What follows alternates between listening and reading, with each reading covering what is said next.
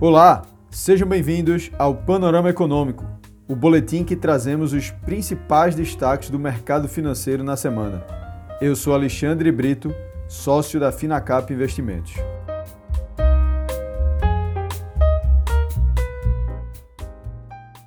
O Ibovespa interrompeu a sequência de baixas e engatou uma boa sequência de pregões positivos, encerrando a última semana negociando próximo aos 108 mil pontos, conforme os riscos em torno da PEC da transição se dissiparam em parte. Numa semana pautada por acontecimentos na esfera política, a linha do tempo se inicia no último domingo à noite, após liminar do ministro Gilmar Mendes, do STF, que permite que o futuro governo de Luiz Inácio Lula da Silva pague o benefício de 600 reais do Bolsa Família fora do teto de gastos, sem que seja necessária a aprovação da PEC da transição. Somado a isso, o STF derrubou por seis votos a cinco as emendas de relator que compõem o chamado orçamento secreto, ao considerá-las inconstitucionais. Esses dois fatos, somados, enfraqueceram duplamente o Congresso Nacional e fez com que a PEC, em tramitação, passasse por alterações o que culminou na versão aprovada pelo Senado na noite da última quarta-feira, que elevou o teto de gastos em 145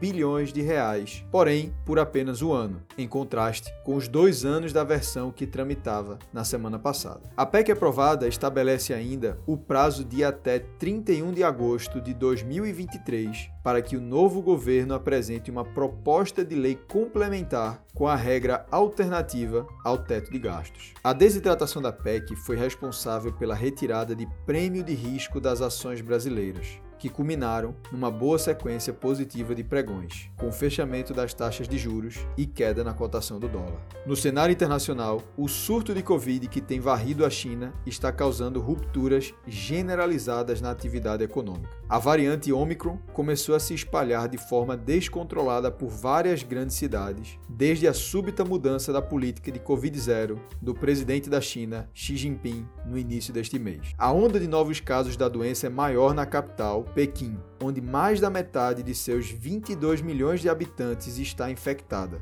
segundo algumas estimativas. Depois de uma pequena recuperação no começo de dezembro, quando os governos locais começaram a afrouxar os controles contra o vírus, várias medidas de atividade econômica, como congelamentos de trânsito nas principais cidades, viagens intermunicipais e a confiança do consumidor caíram nesta semana. O efeito se alastrou até a bolsa brasileira, com as exportadoras de commodities performando abaixo do índice nesta semana. Este foi o boletim Panorama Econômico.